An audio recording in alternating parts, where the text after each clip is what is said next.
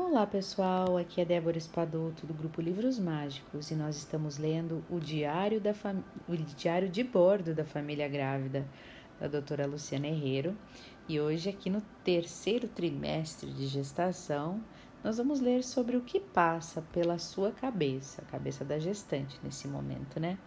Uma das coisas é: será que eu emburreci? Muitas gestantes reclamam da falta de concentração perda de memória e de raciocínio mais lento. E essa sensação é comum, normal e até esperada nessa fase de gravidez. São limitações mentais, fisiológicas e temporárias de grande importância, pois é graças a elas que a gestante tem a oportunidade de frear o seu ritmo de vida, voltar-se para dentro de si e, por fim, preparar o ninho afetivo para a chegada do seu bebê. Expectativa sem fim. Quanto mais a data do parto se aproxima, mais difícil fica realizar as atividades do cotidiano. Até calçar um par de sapatos se torna um desafio. Não é fácil conviver com tantas limitações, especialmente alguém que era independente e segura de si. E isso também potencializa o mau humor, a irritabilidade e a impaciência nas gestantes. Respirar fundo e relaxar ajuda muito, contudo, Lembrar-se de que este martírio não será para sempre é fundamental. Paciência, meninas. Nada de torcer para que o bebê nasça antes da hora, ok? Pois o que parece um alívio pode se tornar um problema maior. Bebê prematuro, não. Priorize a sua gestação e busque tranquilidade.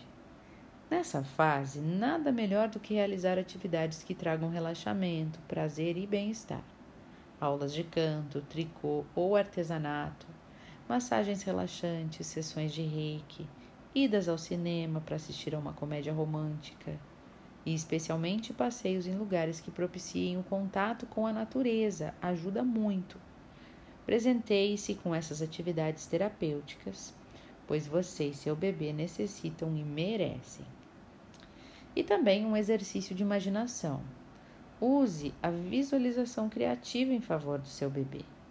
Olhe a beleza da natureza e mentalize para ele ou para ela uma qualidade associada ao que vê. Por exemplo, quero meu bebê que meu bebê seja tão tranquilo como este céu azul, tão puro de caráter como esta rosa branca, tão sereno quanto este lindo, lindo lago, tão forte quanto esta árvore Cada mãe pode intuir o que desejar para o seu bebê. Ai, adorei, que lindo. Lindo esse exercício. E aí tem uma foto linda da Poliana, iluminada aqui, ó, à espera de Maria Teresa. Muito linda essa foto. E aí temos alguns depoimentos, ó, um da Adriana, grávida de 32 semanas, que diz assim: Para mim, estar grávida é nunca mais estar sozinha. Quando estou triste, sinto que meu bebê mexe mais como se para me alegrar. Me mostra, me mostrar que há coisas mais importantes na vida. Está sendo muito bom. Vou ficar com saudades da barriga. A outra mãe diz, é, a Talita, uma gestante de 35 anos, disse assim: "Meu maior medo é se conseguirei conciliar minha vida, o bebê, o trabalho, o mestrado, mas tenho fé de que uma forma ou de outra tudo se encaixará." E se encaixa mesmo, né, gente? Se encaixa, tudo vai se encaixando. E a gente não pode cobrar tanto da gente nos primeiros três meses, né? Porque esse período realmente ele é mais desafiador, mas depois tudo vai se encontrando do jeito que tem que se encontrar. Fica tudo certo. Longas noites, minhas gravidinhas, olha só. Os medos e a intensa ansiedade predominam nesse período da gestação. O bebê terá boa saúde? O parto acontecerá bem? Como estarei? Darei conta dos desafios do pós-parto? Estas e outras mil angústias nos invadem cada vez mais à medida que o parto se aproxima, especialmente à noite. Somos tomadas por fortes emoções. A insônia é um fato real nessa época, assim como sonhos vívidos e intensos. Procure alguém para dividir as angústias, as expectativas e as descobertas, nem que seja uma ajuda profissional. Ai, eu tinha muito medo do parto, gente. Eu não sei porquê, né? Era um medo da dor, assim.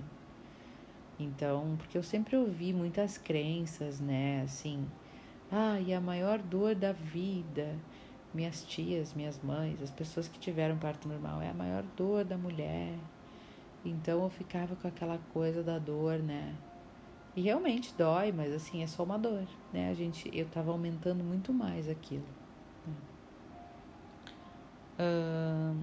Saudade da barriga. Conviver com tamanha barriga não tem sido fácil. Dores nas costas, na região pélvica, episódios de falta de ar, mas não há como negar. Acabamos nos afeiçoando pelo barrigão, né? E a barriga tem um brilho próprio que nos acompanha, que nos ilumina e que nos faz sermos notadas e paparicadas. Apesar de sempre reclamar dos desconfortos associados, se prestar atenção em seus sentimentos, irá notar que lá no fundinho um sentimento de saudade existe. É a falta antecipada da companheira que aprendemos a amar, a barriga de grávida. Uma dica, ó, existem oficinas de modelagem da barriga grávida. É como fazer uma escultura de arte a partir do corpo da gestante é um trabalho que permite ao casal representar a trajetória da gestação de forma artística. Eu recomendo. Ah, que legal, não, não conheço, mas adoraria ter feito. Troque experiências. Compartilhar experiências faz com que a mulher não se sinta sozinha. Então, procure grupos de gestantes, cursos preparatórios, amigas, conhecidas que estejam vivendo o mesmo processo que você e converse. Converse muito. E entenda o seu parceiro, viu? Gestar é um processo um tanto solitário. E por mais esforço que o seu companheiro faça para entendê-la e apoiá-la nesse momento, ele não vai conseguir suprir 100% das suas necessidades físicas e emocionais. Pois apesar de ele não estar carregando dentro de si outro ser vivo, ele também está vivendo transformações emocionais e sociais e passando por mudanças e necessita de cuidados e de atenção. E a gente vai falar sobre eles, né? As dicas de sobrevivência paterna no próximo áudio, como a gente sempre faz a cada trimestre aqui. Bom, eu espero que vocês tenham gostado desse áudio. Um beijo no coração de todas vocês e até o nosso próximo áudio.